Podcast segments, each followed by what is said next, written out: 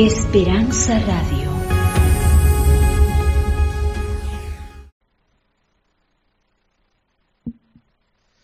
Los privilegios siempre tienen grandes responsabilidades. Para mí es un privilegio estar aquí, pero es una enorme, enorme responsabilidad. Para todos, feliz sábado. Bueno, unos poquitos, pero yo, yo decía para todos, para todos, feliz sábado. Eso sí, me siento ya más acompañado de ustedes. Algunos yo sé que no pudieron estar con nosotros por motivos laborales o distancias, no sé, algunas cosas, pero aquí estamos, aquí estamos. Eh, Ricardo, el pastor de, de nuestra iglesia de esta iglesia donde yo estoy ahora, nos presentó un breve repaso, gracias a Dios. Y uno de ellos fue el primer tema, la, la, importancia de que los que formen hogar deben darse cuenta que el hogar es sagrado. Algunos miran el hogar de una manera demasiado secular. A Dios le duele cuando los hogares son disfuncionales, cuando Dios casa a una pareja, tiene fe en que esa pareja va a ir al cielo Dios tiene completa confianza de que tú vas a manejar un hogar conforme al diseño de Dios. El otro tema que vimos fue los hogares tóxicos. No solamente existen tóxicos químicos, sino que existen tóxicos psicológicos, trastornos psicológicos. Y de esto también ya hablamos. Hoy quiero romper la temática para los grandes y tomar ahora para los pequeños. Ya sea, este es un tema para hijos, es un tema para abuelitos y abuelitas. Y es un tema también para papás. Alguien dijo, ¿a qué edad debo educarme para ser papá? ¿Usted qué piensa? ¿O cuándo cree que usted debe ser una persona preocupada en educarse para ser papá? ¿A los cuántos años piensa usted? Bueno, toda la vida. Desde antes que el niño nazca,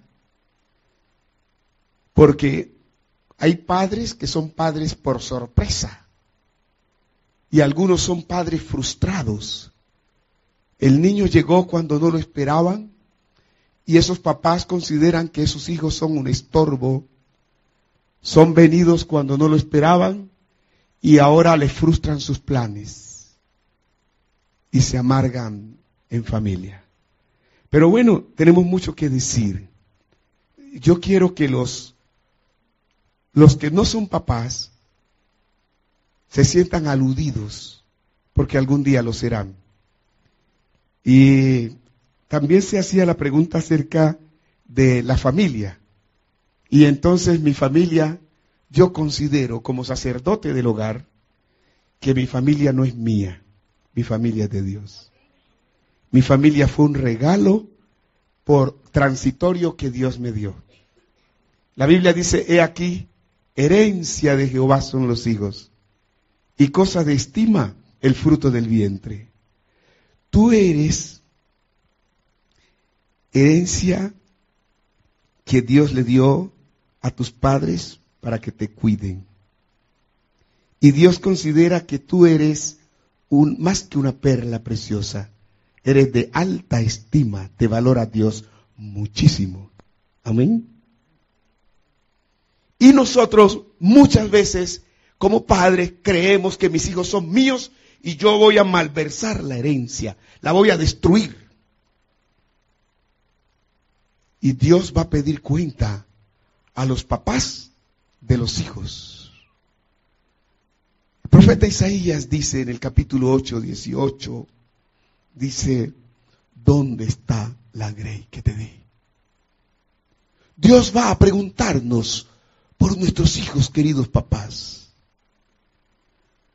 Hay ocasiones que yo puedo irme a la iglesia y dejar a mis hijos en cualquier parte para que el demonio los destruya allá mientras yo me estoy construyendo la, la salvación es familiar. Ese es el punto más delicado que hay. He aquí herencia de Jehová son los hijos. Y Dios los va a reclamar porque son suyos. ¿Dónde está la ley que te di? Y debemos darle respuesta a Dios. El profeta Isaías dice, he aquí yo y los hijos que me dio Jehová sean por portales para las naciones. Si notan lo delicado que es. Y por esa razón, esta es mi familia que les mostré hace un tiempo y el lema es, ¿qué sería del cielo si alguno de nosotros, sin alguno de nosotros, o si alguno de nosotros faltara? Y todos todavía, gracias al Señor, fueron educados y permanecen en la iglesia. Y yo le digo a mis hijos, si alguno de ustedes llegase a perderse y no ir al cielo, no sea porque yo fui un mal ejemplo de padre. Si uno de ustedes se pierde, no sea porque yo no los direccioné en las cosas del Señor. Porque el Señor va a pedir cuenta de la herencia que nos dio. Así que el tema de hoy, ese que ustedes ven allí, es cómo hacernos obedecer sin acudir a la violencia. Tenemos un problema con eso, ¿saben? Por la siguiente razón que vamos a ver en las siguientes transparencias. ¿Cómo hacer que su hijo obedezca sin violencia? Tú debes saberlo antes de ser mamá, mi amiga. ¿Cómo estás? ¿Trajiste a Linda o Linda te trajo a ti? ¿Cómo hacer para que nuestros hijos obedezcan sin tener que ser violentos? ¿Cómo hacer? Lo primero que tenemos que pensar es que hay relaciones entre padres e hijos. Relaciones entre padres e hijos. Y este es un tema delicado. Antes de preguntarnos cómo hacer para que nuestros hijos nos obedezcan sin tener que ser violentos con ellos, primero vamos a preguntarnos, ¿por qué se genera la violencia de los padres contra los hijos? ¿Cómo está? Eres hija y a la vez ahora eres mami. Él es tú tu primo. Algún día vas a ser mami. ¿No crees? ¿Sí? Algún día sí vas a ser. ¿Te gustaría ser mamá? No sabes. Prepárate porque puede llegar a ocurrir. ¿Algún día piensas casarte? ¿Sí? ¿Ya? Ya te casaste. Pero te vas a casar. Y si te vas a casar, prepárate para ser esposa y prepárate también para ser madre. Y si no llegan los hijos, no problema. ¿Ok? Entonces, ¿alguna vez tus padres fueron violentos contigo? ¿Violentos físicamente? ¿Violentos eh, psicológicamente? Yo les conté parte de mi historia. ¿Cómo hacer para que ellos obedezcan sin violencia. Este cuadro no lo vamos a ver por el tiempo, pero sí quiero compartir la primera razón por la cual se genera violencia en los hijos o contra los hijos. Dice allí la manera como fuimos tratados es la manera como nosotros tratamos a nuestros hijos. ¿Ok? Este cuadro ocurrió en un país de cuyo nombre no quiero acordarme. Una madre con una vela, ¿sabe qué es una vela, no es cierto? Y una cuchara, porque su hija eh, había hecho algo que la madre había prohibido. Y comenzaba a calentar la cuchara y luego, y luego quemaba su cuerpecito. La madre fue a la cárcel. Conozco la historia. ¿Por qué se generó violencia de esta madre? Porque ella mostró a la policía también las marcas que su padre le había hecho. Yo puedo criar hombres violentos o puedo criar hombres amorosos. Dos, este otro caso es, ellos no pueden devolvernos de la manera como nosotros les tratamos, pero algún día sí nos van a devolver con actitudes agrias, agresivas e indolentes. Escuche esto. La violencia no genera obediencia. La violencia no genera otra cosa diferente que violencia. Si yo te trato amorosa, cariñosamente como amigos, genero en ti una buena relación hacia mí. Pero si yo soy violento, grosero contigo, yo esperaré patadas de ti. Así seas mi hijo. ¿Me equivoco? Ok. Punto número tres. Emociones descontroladas. Y cuando tú estás brava, estás disgustado, porque tu hijo hizo algo malo, tú pierdes la razón y te vuelves irracional. Y no razonas. Y entonces eres violento y ocurre que tus emociones descontroladas, bajo estrés, causan con fuerza desmedida daño a los hijos. Pero ahora va a ver lo que va a pasar. Otro caso. En algún lugar que fui a hacer una visita a una familia, una niña me dice, pastor, pastor, yo quiero que usted venga a ver a mi hermanito.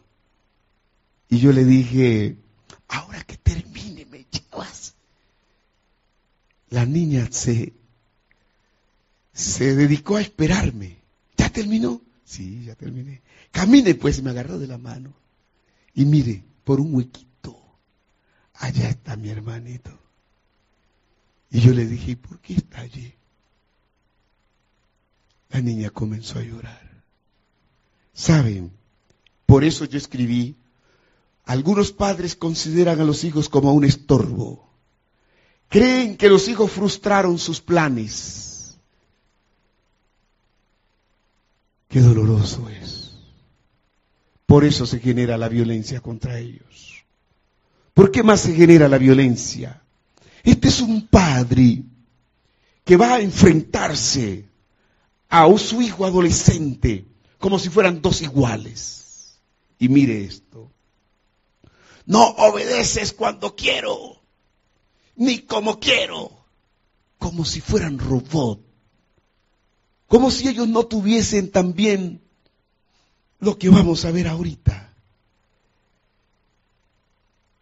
Mis hijos, yo no puedo obligarlos a que me obedezcan como yo quiero, sino como yo les enseñe. Yo puedo ser un papá agresivo contra la mamá de mis hijos, tirano. Y yo estoy enseñándole a mis hijos cómo es que se deben tratar a las mujeres.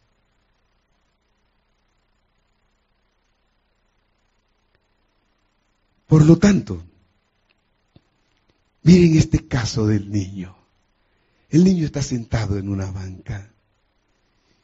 Tiene una edad de unos siete años.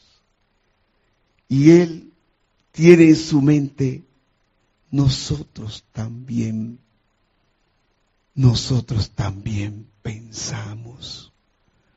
Mamá cree que yo no tengo cerebro para pensar. Papá cree que nosotros no tenemos sentimientos de dolor y de tristeza.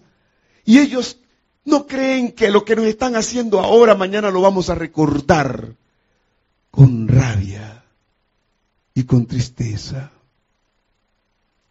Ellos no saben que a nosotros también nos da rabia y que nosotros también nos ofendemos y que nosotros también nos da rencor, odio, y que nosotros también nos disgustamos y también un día de esto reaccionamos.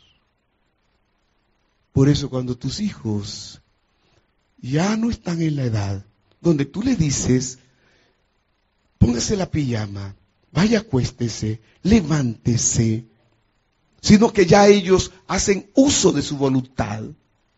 Ahora ellos van a manejar su voluntad contra ti, porque tú no fuiste una madre que lo llevó a él a ser bueno, sino a ser malo contra ti. ¿Me entiendes? ¿Ok? Por eso se genera la violencia. Nos queda claro, queridos sin padres, perdón, sin hijos, o sea, hijos sin padres. Queda claro, ¿no es cierto? Entonces, ¿qué hacemos? ¿No los castigamos?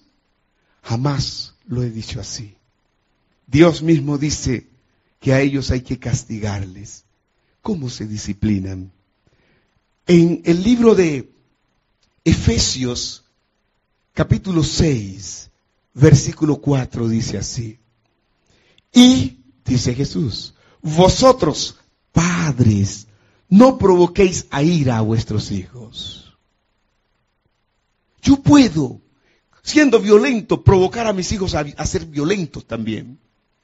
Siendo airado, bravo, provocarlos a que sean también bravos, airados también contra el Padre. Pero el texto sigue diciendo, si no al contrario, criadlos en disciplina y amonestación del Señor. El Señor me amonesta. El Señor me disciplina.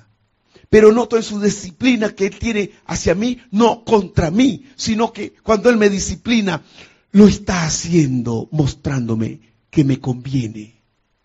Lo hace por mi bien. Llegué de un mundo de borrachos, ¿sabe? Llegué de un mundo de gente peleona. Dios me enseñó que ese no es el método para tener una vida verdaderamente feliz.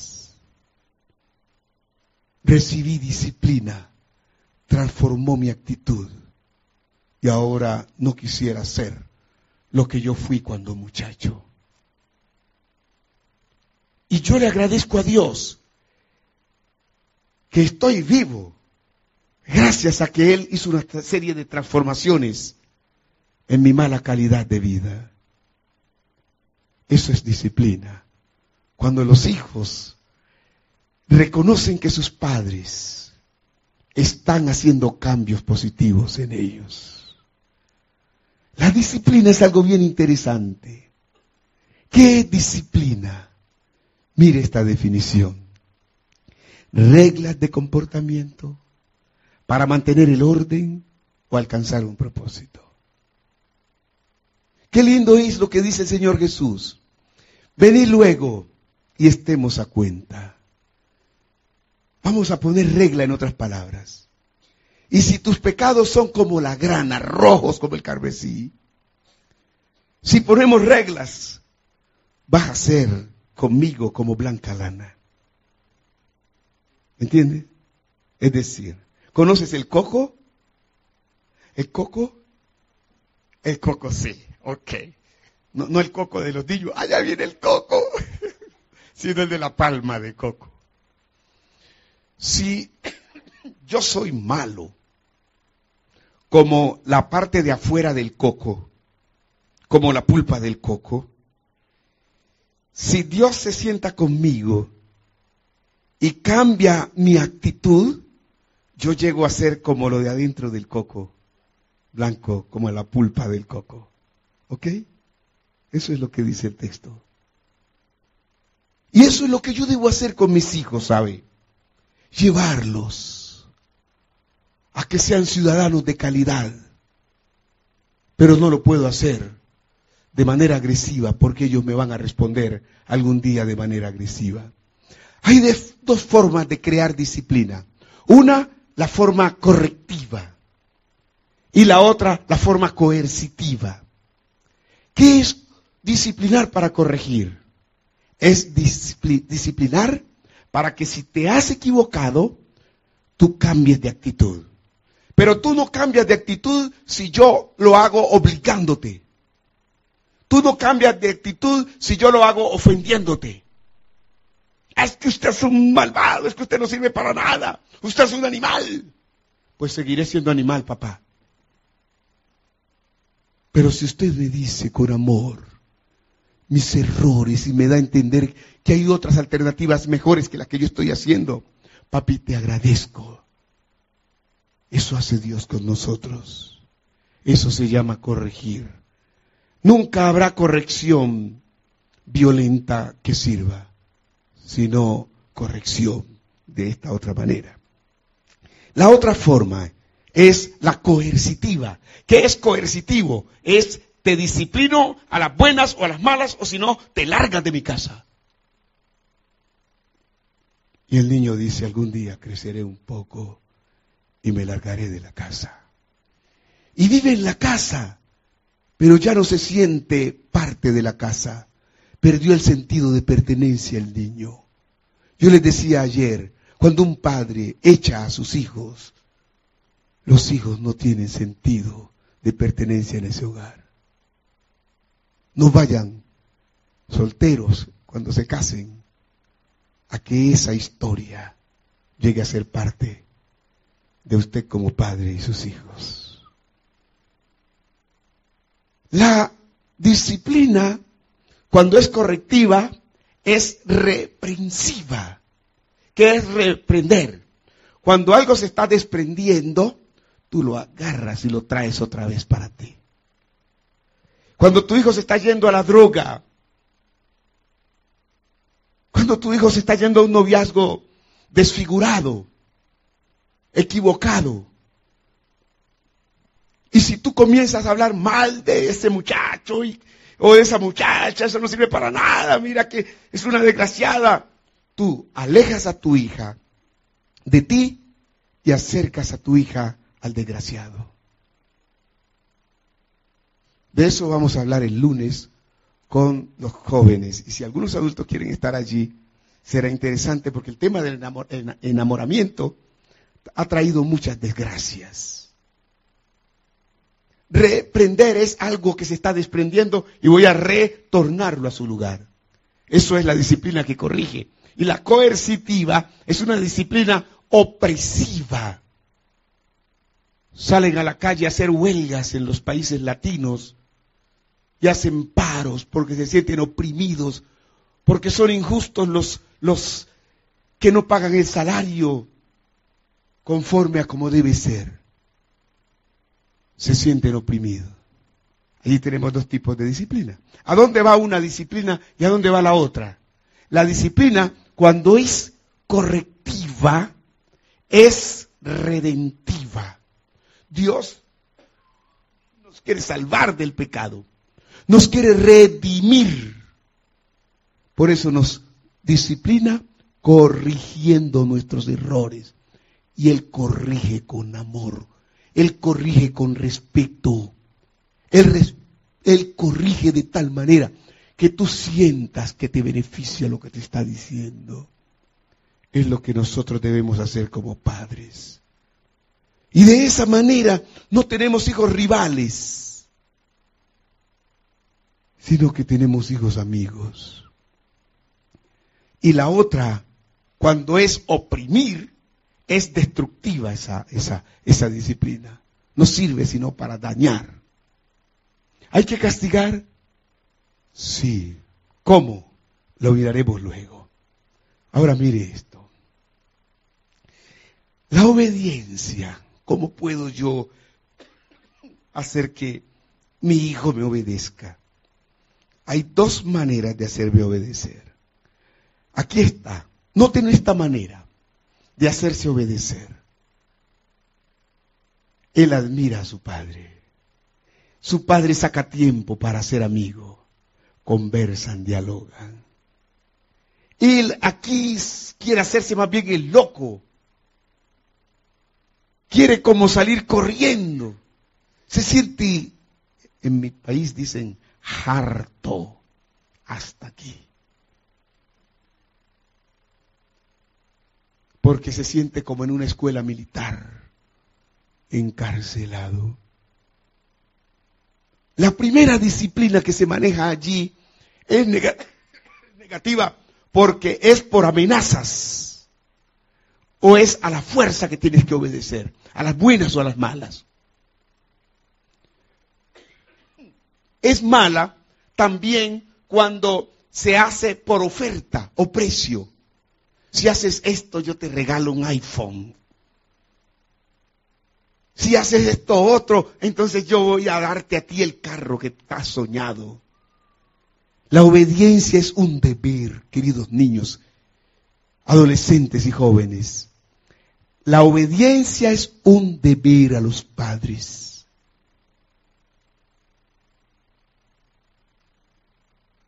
Pero cuando se hace de estas dos maneras, la obediencia se hace muy difícil del chico hacia sus padres.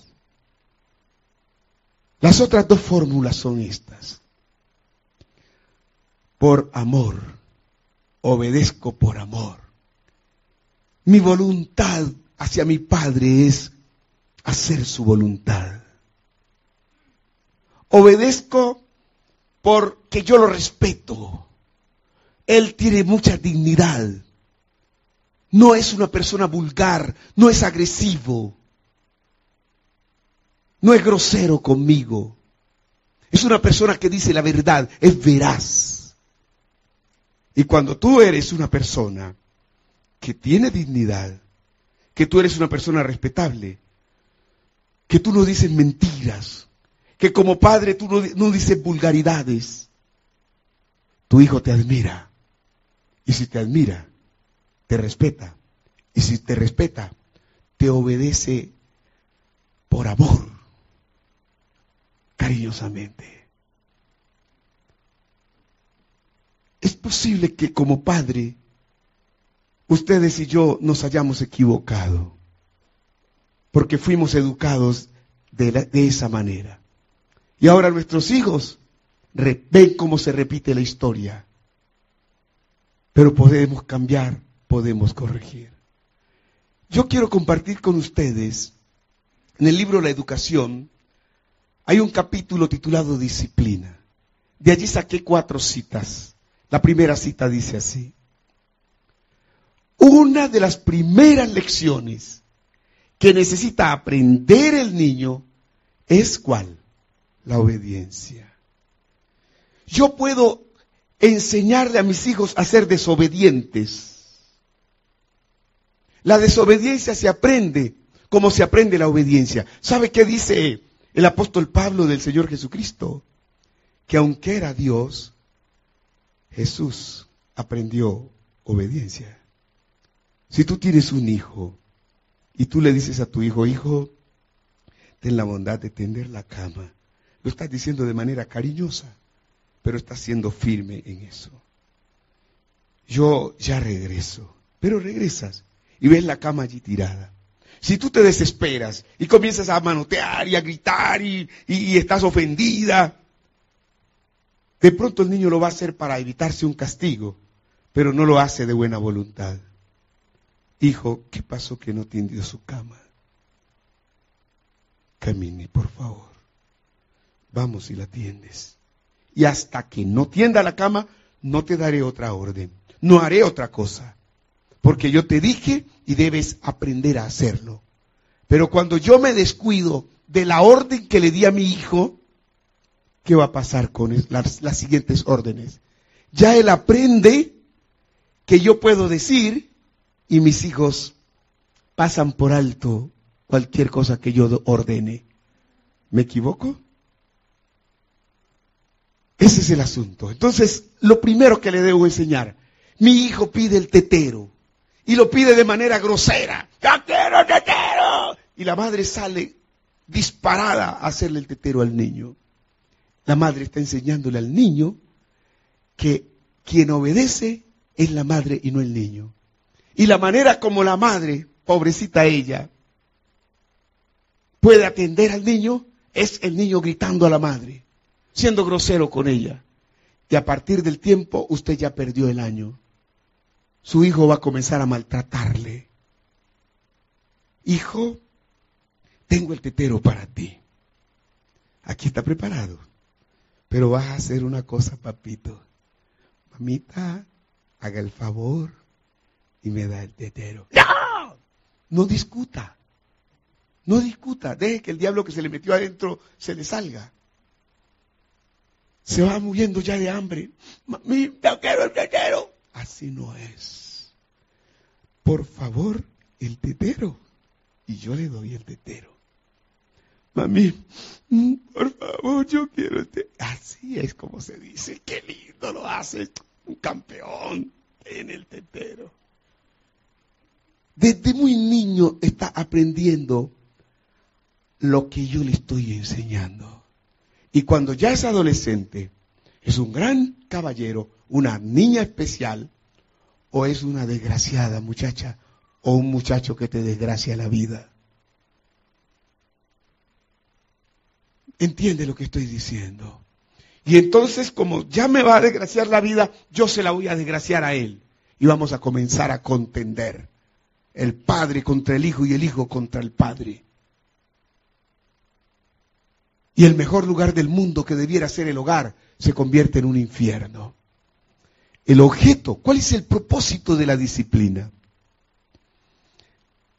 Dice, es educar al niño para que se gobierne por sí solo.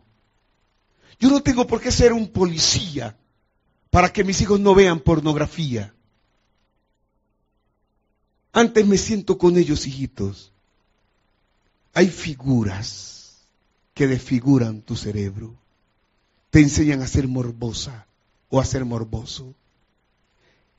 Generalmente la pornografía lleva a la masturbación o al adulterio o a la fornicación, ¿sabes? Porque eso coge tus eh, hormonas, te las acelera y tú necesitas sexo temprano. Generalmente la persona pornográfica puede caer inclusive en eso que les digo e inclusive en la homosexualidad. Se los digo porque he tratado a muchas muchachas, muchos muchachos con este problema. Pregúntale a una, a una persona que cae en esto si ha visto pornografía, 100% han visto primero pornografía, porque es una escalera. Y cuando tú tienes tiempo para sentarte con tu hija, para que no sea maleducada por el televisor, no sea maleducada por el colegio, no sea maleducada por las amiguitas o amiguitos, pero tú educas, formas a tus hijos, tú te vas a dar cuenta que eso los beneficia a ellos. Por eso dice el objeto de la disciplina es educar al niño para que se gobierne por sí solo. No tengo que vigilar a mi hijo si está tatuado o no está tatuado, si está tomando trago o no está tomando trago, si lo educo primero. Si no lo educo, lo educa la calle. El tercer propósito, o mejor el tercer punto que yo coloqué allí de disciplina, por lo tanto, tan pronto como sea capaz de comprender, se debería lograr que su razón esté de parte de la obediencia. La obediencia debe ser el hobby favorito de los hijos hacia los padres. ¿Sabe? ¿Sabe? Para los ángeles, nosotros vamos a ir al reino de los cielos y vamos a ser coherederos con los ángeles de la vida eterna. Y el hobby favorito de los ángeles es la obediencia. Nunca verán ustedes cuando vayamos al cielo al Señor Jesucristo gritando a un ángel para que le obedezca. Castigándolo. Regañándolo porque no hizo lo que Cristo dijo que debía hacer. Los ángeles se gozan en hacer la voluntad del Padre. Eso lo aprendí de Dios para lograr que mis hijos sean acordes. Y la última de las lecciones es, procúrese al tratarlo que el niño vea que la obediencia es justa, es razonable, te conviene. Hay tres maneras de relacionarnos con nuestros hijos. Existen solamente tres maneras. ¿Usted cuál utiliza? Hay una manera que se llama democrática. Demos pueblo, caso gobierno. Es decir, democrática es no obligada. Llegó el dinero de mi esposa, llegó el dinero mío, que es el de mi salario. Nos sentamos. Aquí tenemos el dinero en la mesa. Muchachos, vamos a distribuir 1.500 dólares para que podamos subsistir en el mes. Vamos a dar lo que es de Dios el diezmo. Tenemos esta necesidad que es apremiante y es comer. Vamos a apartar este dinero para la comida. Vamos a apartar este dinero para pagar, eh, el, acá les llaman el arrendamiento, la, sí, la renta. Necesitamos pagar estas deudas, necesitamos mm, pagar el transporte. Nos queda este dinerito. ¿No necesitamos compras o sí necesitamos? Sí, yo necesito una zapatilla. Bueno, podemos darte la zapatilla, pero hay tanto de dinero. Ay, papi, pero es que esa zapatilla, entonces espérate para el otro mes para conseguir una zapatilla mejorcita. ¿Y tú qué quieres? No, yo, yo, ya, usted me compró el mes pasado. Ok. ¿Y tú? No, todo bien. Vamos a dejar un ahorro. Y una vez que nos sentamos, distribuimos, ya ellos saben que no tienen que pedir de donde no hay. Porque la desgracia más grande de un padre es convertirse en caja chica. ¿Sabe qué es caja chica o caja pequeña? Papi, llegaron los recibos de los servicios de agua y de luz. Así vaya, pague. Papi, se acabó la cebolla, la papa, el tomate. ¿Sí o no? ¿Cómo nos vamos a comprar? Es muy diferente que yo sea la caja menor de la casa, del bolsillo, o que el dinero esté establecido para la comida, para una cosa, para la otra. Eso se llama familia organizada. Y los hijos van creciendo de manera organizada. La democracia es eso, donde los hijos tienen derecho a hablar, a pronunciarse, a decir sus acuerdos y sus desacuerdos. Pero hay hogares donde los hijos no pueden hablar nada, porque hay una autocracia. La autocracia es como en Cuba, cuando en los primeros años Fidel Castro decía y el pueblo cumplía o se moría y punto. O la cortina de hierro en Rusia. O como decían los, los, los gobernantes de Media y de Persia, se cumplen las leyes o se rompen los códigos. La autocracia es yo mando y usted se calla. Aquí es lo que yo diga y punto. La tercera manera de usted dirigir su hogar, de usted manejar la disciplina en la familia, es la laissez-faire, dicen los italianos. Los franceses también la utilizan muchísimo. Es permitir que el niño haga lo que quiera. Se llama permisiva o alcahueta. ¿Qué pasa con los tres tipos de disciplina? Miremos número uno. Vamos a mirarla de esta manera. Aquí los padres son orientadores, orientan a sus hijos. Aquí los guían por el buen camino. Hay socios, qué lindo un hogar. Cuando los hijos y los padres se asocian para vivir un hogar armonioso. En esta otra, aquí los hijos son consecuentes, funcionan obedientemente a esa calidad de orientación y de guía de padres amables, de padres, padres decentes. En la autocrática, los padres son supremos, son dictatoriales. No hay más nada que decir, ya todo está y punto. ¿Cómo son los hijos? Son inferiores son sometidos, crecen tímidos, temen a sus padres. ¿Es buena esas dos? ¿O de las dos hay una que es mejor? ¿Qué opinan ustedes? Vamos a la tercera, a la permisiva. Aquí son los hijos los que se vuelven papá. Cuando una madre es alcahueta, los hijos son tiranos, son dictatoriales. Yo no quiero esas zapatillas de, de, de, de 200 dólares. Yo quiero una de 500 dólares o no me das nada. Esa pobre madre tiene que salir a prestar plata a un banco para poder complacer los caprichos de sus hijos. Yo no voy a venir a las 10, yo vengo por allá a la una, dos de la mañana. Llega el hijo dando vueltas borracho a la casa, porque el padre es permisivo. Mami, no entra a mi cuarto. ¿Y qué hace el niño solo en su cuarto? Vaya a ver qué diablo están haciendo. No me coja mi celular. Ahora el hijo es tirano con su madre. Y la madre ahora no tiene límites. Los límites los tiene el hijo hacia sus padres. Y entonces, como son los padres alcahuetos?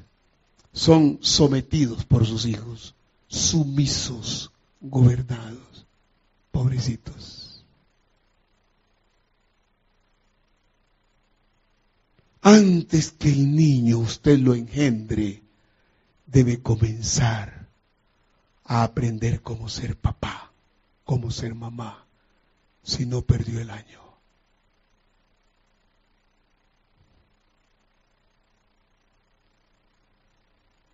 ¿Tienen alguna cosa que objetar, decir hasta aquí? Si no, yo sigo. Hay dos maneras de generar relaciones afectivas o afectadas. Miremos las relaciones negativas de un padre hacia su hijo. Aquí tenemos un papá o una mamá, digamos aquí, con cara de no buenas amigas. ¿Cómo hace esa, esa, hija para ser amiga de su mamá? ¿Cómo hace para acercársele afectuosamente? ¿Qué tiene la madre allí? una barrera invisible. Una amargura que tiene por dentro que la expresa por fuera. ¿Cómo? Como quien dice, quieta ya en primera. Y aquí el resultado de esta madre neurasténica es que va a producir castigo físico. Y esta es la clase de hijos que finalmente resultan para la policía, para la cárcel y para el cementerio.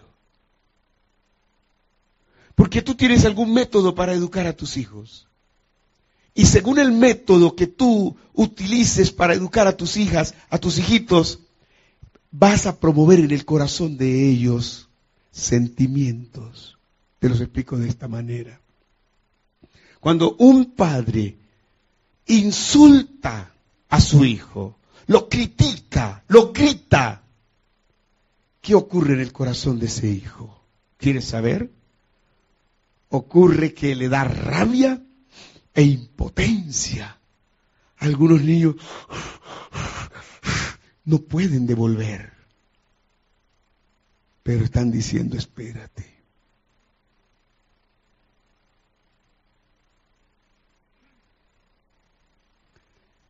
Cuando son usos golpes, agresiones físicas, agresiones emocionales, ¿qué sentimientos se promueven en el niño? Se sienten humillados y tienen un espíritu de venganza, de odio, de rival hacia quien lo hiere. Y entonces, ¿hay que sancionarlos? Sí hay que castigarlos.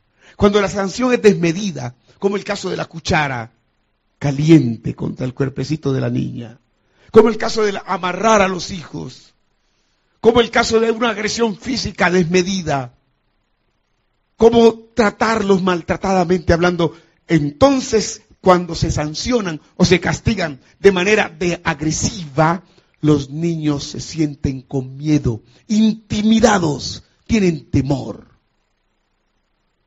Y entonces, ¿cuál es la sanción? Cuando la sanción es injusta, yo no me merecía este castigo. Entonces se sienten tristes, tienen resentimiento contra sus padres. Y todo esto, mis amados, es muy delicado. Criar hijos con rabia, impotentes, humillados, con espíritu de venganza, intimidados o amenazados con miedos, tristes y resentidos, hay muchos padres que tienen en el hogar hijos en esas condiciones. Y hacen fiestas y se sienten felices cuando mamá no está en casa o cuando papá no está en casa. La desgracia más grande para mí como padre es que mis hijos se sientan felices cuando yo no esté en casa.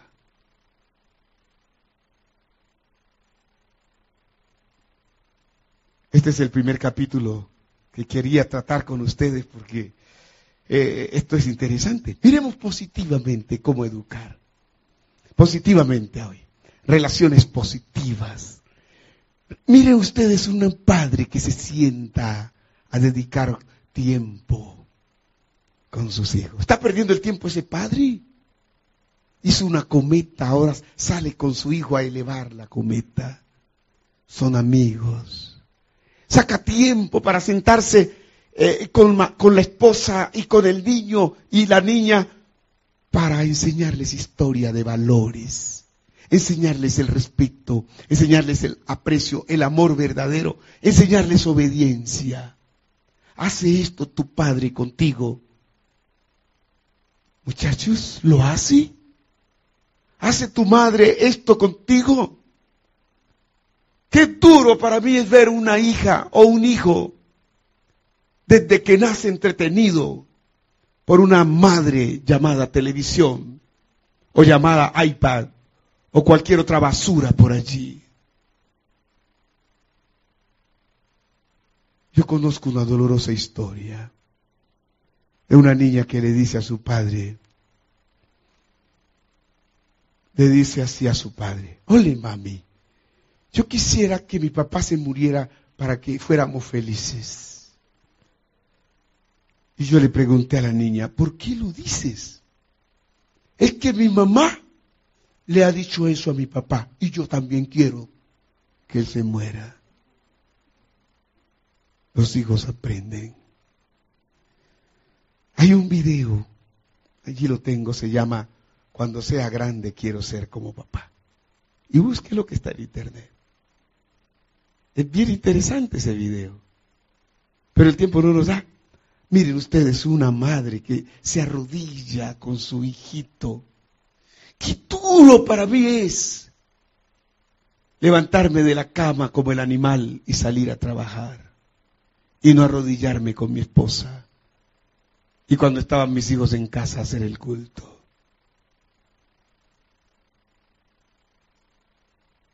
La vida espiritual no se ejerce en la iglesia, debe ejercerse en el hogar. La iglesia ya es como un asunto natural. ¿Saben yo qué hago? Cuando no tengo tiempo, cuando mis hijos no tienen tiempo. Claro, siempre que nos despertamos, nos arrodillamos, oramos. Cuando salimos corriendo a la cocina, cada uno a bañarse, qué sé yo, y cuando nos sentamos a comer todos, yo tengo una tablet, una tableta, y allí tengo las matutinas. Mientras estamos desayunando, estamos escuchando las matutinas. Luego estamos escuchando la lección del día de escuela sabática. Oramos y cada quien váyase para donde quiera, pero nos vamos armados de una fe indestructible. Pero repito, qué duro es pasar el día como el animal. Usted no va a ver una vaca arrodillada orando. Ese privilegio es nuestro. Usted no va a ver a un búho leyendo. Tenemos nosotros el privilegio de tener la Biblia en casa. Y sabe más. Qué lindo. No dejar que la esposa sea la esclava de la casa. Mujeres, yo las admiro, ¿sabe? Desde que se levantan hasta que se acuestan, les sale estrías. Y usted las ve allá debido a que tienen una carga de trabajo, encerradas en cuatro paredes, sin oxígeno natural. Y usted llega a la casa y es una carga más para ella. Yo admiro a las mujeres. Qué lindo es cuando uno le dice a los hijos, muchachos, vamos a ayudar todos los días en la casa. Cada quien arregla su cuarto. Yo voy a preocuparme que ustedes tengan su cuarto arreglado. Yo voy a barrer. Tú vas a trapear. Tú vas a lavar el carro. Tú arreglas la cocina. Tú haces esto y lo otro. Pero para mí me parece como tan ridículo, queridas mujeres, que ustedes se dejen esclavizar de sus maridos. Y llegan los hijos y se convierten en, en esclavas de sus hijos. No es justo. Ellos también comen, ensucian platos. Ellos también se cambian de ropa, ensucian la ropa. Ellos también tienen el deber. Y esas pobres madres no solamente les toca hacer los oficios, cocinar, sino que tienen que salir corriendo a la tienda a comprar comida también. No solamente cocinan, sino que hacen los mandados. Merecen respeto ustedes, damas. El método positivo, me gusta el método de Dios y yo lo coloqué allí. ¿Qué sentimiento promueve? Miren esto. Reflexión amable. Suponte que cometiste una falta, hija o hijo, cometiste una falta. Hijo, llegaste de la escuela. Papi, tengo que decirte algo. Me llamaron por teléfono que tú rompiste una teja de esas de, del techo. ok. No, papi, yo no fui. Seguro que no fuiste. Bueno, papi, sí, yo fui. Ok, yo te felicito que lo hayas, hayas dicho la verdad. ¿Sabes que no es lo correcto? ¿Por qué lo hiciste? No, lo que pasa es que mi amigo me dijo que lo hiciera. ¿Te conviene ese tipo de amistad que tienes? Ya te metió la vez pasada en un problema y ahora tienes otro problema. ¿Es lo correcto? Su hijo verá qué le va a decir. Ahora, ¿sabes una cosa, hijo? Yo averigüé la teja, vale 45 dólares. Tú estás recibiendo diariamente en el descanso para comer en la escuela ese dinero te lo voy a bajar al 50% para que pagues la teja. Ese va a ser tu castigo. Mire usted, si hemos reflexionado de manera amable, el hijo se arrepiente de ese amigo que le está haciendo daño. Le da vergüenza, tienes que ir donde quebraste las tejas a pedir que disculpas y decir que tú la vas a pagar. Así yo la pague de contado, pero yo te lo descuento. Nosotros queremos hacer por nuestros hijos lo que ellos deben hacer. Y los criamos, amados hermanos, con una manera tan, tan suave de que ellos creen que el mundo tiene que estar bajo sus pies. Y no aprenden oficios. Y creen que todo el mundo tendrá que hacerle a ellos lo que ellos quieren porque los hemos maleducado a ellos. Ellos tienen que aprender que la vida no es fácil, tiene costo y que ellos tienen que ganar también. Cuando tú reflexionas con tu hijo, en vez de gritarlo, que no sirve, que es un sinvergüenza, que es un malito, que, es lo peor que ha venido a tu, a tu hogar, no logras nada positivo con tu hijo, sino odio, rencor contra ti. Pero cuando tú reflexionas amable, cariñosa, amorosamente con él, le da vergüenza de lo malo que hace. Y se arrepiente y queda en él un mensaje. El mensaje que le queda a él, el mensaje yo, es que él reconoció su culpa. Sí, papi, rompí la teja. Ese es el mensaje que le queda. Qué interesante eso. Es verdad. ¿Hay que sancionarlo? Sí, pagas tú la teja. Y cuando tú lo sancionas de manera correcta, de manera justa, ahora él tiene un propósito. Esos amigos no me sirven para progresar.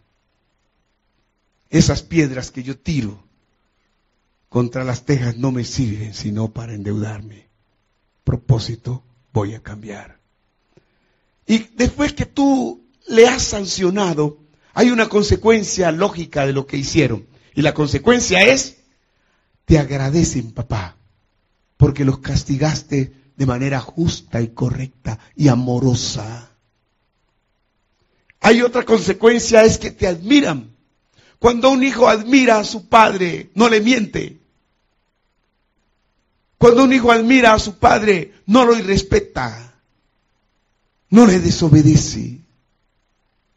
Pero cuando un hijo no admira a su padre, quiere que su padre se friegue, así como lo está fregando a él. Y la consecuencia natural es que el hijo se vuelve responsable de sí mismo y él tiene ahora compromiso consigo mismo. Es un asunto que la escuela no lo enseña. Dios sí lo enseña. Y queridos hijos, necesitamos sentarnos más. Y dice en conducción del niño, la manera como nosotros debemos aplicar la disciplina, yo lo leí en conducción del niño, no lo volví a encontrar, pero lo he encontrado en varios libros de liderazgo. Y en los libros de liderazgo dice, mano de hierro. Aquí está la mano de hierro. Recuerdan, la cortina de hierro tenía este símbolo. Y ellos eran firmes. Murió mucha gente. Eran crueles. No utilizaban el guante de seda. Dios dice mano de hierro, pero no así, guante de seda. ¿Qué es la mano de hierro? La mano de hierro es la firmeza como debe enseñarse la disciplina. No es un juguete. Hijo, cuando llegues a la casa de la escuela, descansa. Después, de después que almuerces, perdón, debes recoger los platos, lavas tu plato, descansas, haces tus tareas. Cuando hayas hecho tu tarea vas a, a jugar un rato. Es tiempo libre para que hagas lo que quiera que sea correcto. ¿De acuerdo, hijo? Sí, papi, de acuerdo. Recuerda siempre, llegas a casa, almuerzas, pero lavas tu plato. Te estoy enseñando responsabilidad. Te estoy enseñando cooperación. Te estoy enseñando orden. Te estoy enseñando a cumplir el deber. Si tú no le enseñas a cumplir el deber a tus hijos, la policía apunta de una disciplina coercitiva violentará a tus hijos. Pero si tú le pones a tu mano de hierro una orden, hijo, vas a arreglar tu cuarto. Y si es de mano de hierro, yo le digo, vas a arreglar su cuarto, usted es un... Y comienzo a decirle cosas feas. Lo humillo, lo maltrato, el cuarto ni cuidado, usted. Y se va porque yo estoy criando rival. La violencia engendra violencia. Pero si yo utilizo mano de hierro, vas a cumplir tu deber en guantes de seda. Guante de seda es amor.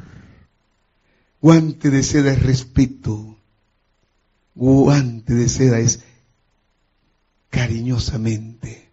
Hazlo, hijo. Y si tengo que ayudarte, camina, vamos. Vamos a arreglar tu cuarto y mañana no te puedo ayudar, ya tú aprendiste, lo puedes hacer. No dejemos que nuestros hijos crezcan como el animal, porque no nos los van a agradecer después. Qué duro es que mi hija me diga, papi, usted no me sirvió para nada. No aprendí a cocinar. Yo no aprendí a ir a mercar. ¿Sabe que yo no aprendí? Ni siquiera a hacer esto, esto y lo otro, porque todo me lo hacía usted. O porque usted pagaba para que a mí me hicieran lo que yo quisiera. Eso es malo. Vamos a concluir con estas dos gráficas finales. Usted maneja una actitud negativa o positiva al hacer disciplina a sus hijos. La manera negativa, ¿usted debe poner límites? Sí. Y usted pone límites así. ¿Cómo cree que van a reaccionar sus hijos cuando usted maneja ese tipo de locura? ¿Por qué no manejarla de esta otra forma? ¿No les parece mejor? Ahora yo no puedo ser una alcahueta para ganarme la amistad de mis hijos. Eso no sirve de nada. Complacerlos en lo que ellos quieran, y que para ganarme la amistad de mis hijos. Los daño, no los educo. Si me quiero ganar la amistad de mis hijos, yo debo tener la mano de hierro firme y guante de seda amor. Pero muchos no usan los dos elementos. Por lo tanto, la clave de la disciplina que lleva a la obediencia, conducción del niño, página 79, es esta. Y con esta vamos a concluir. Una cosa es el niño que usted lo puede llevar a donde quiera como padre. El niño cuando es niño dice, papi, papi, lléveme, papi, papi, lléveme. ¿Sí o no? Pero cuando es adolescente, otra cosa es el adolescente. Le cuesta obedecer. Él cuestiona lo que usted como padre y como madre dice. Aquí el niño, el niño aquí es llevado por sus padres o tutores está sometido aquí. Pero aquí el adolescente cuestiona lo que usted diga. ¿Y el joven? Aquí el joven ya ha definido su propia identidad ante sus padres. Lo explico de una manera más lógica. Mire esto. ¿Por qué? ¿Por qué el niño es llevado por sus padres? Porque el niño naturalmente obedece debido a que él depende incondicionalmente de sus padres. ¿Por qué obedece y por qué depende de sus padres? Porque el niño apenas está formando su personalidad. Hijo, cámbiese de ropa. No le queda bien eh, eh, lo que está haciendo. Y él cambia alegremente, obedece. Y tú le pegas y el niño vuelve alegremente y te abraza. Pero el adolescente no. El adolescente, mira esto. El adolescente ahora obedece, pero dependiendo de circunstancias. Tengo muchas tareas, yo no puedo ir. Circunstancia. Aprendió a ser desobediente, no lo hago. ¿Por qué razón? Porque la personalidad del adolescente es fluctuante. Mami, ¿para dónde va? Voy para el supermercado. Acompáñeme, hija. No, mami, yo me quiero quedar. Pero cuando es un niño dice, yo quiero ir con usted. Esa es la diferencia. Y aquí, el joven, él obedece, pero ya dependiendo como tú lo formaste. ¿Y por qué? Porque él ya tiene una personalidad definida. Dios nos ayude, amados, a decirle a Dios, educa a mí para educar a mis hijos. Que Dios los bendiga y los guarde. Esperanza Radio www.esperanzaradiolv.com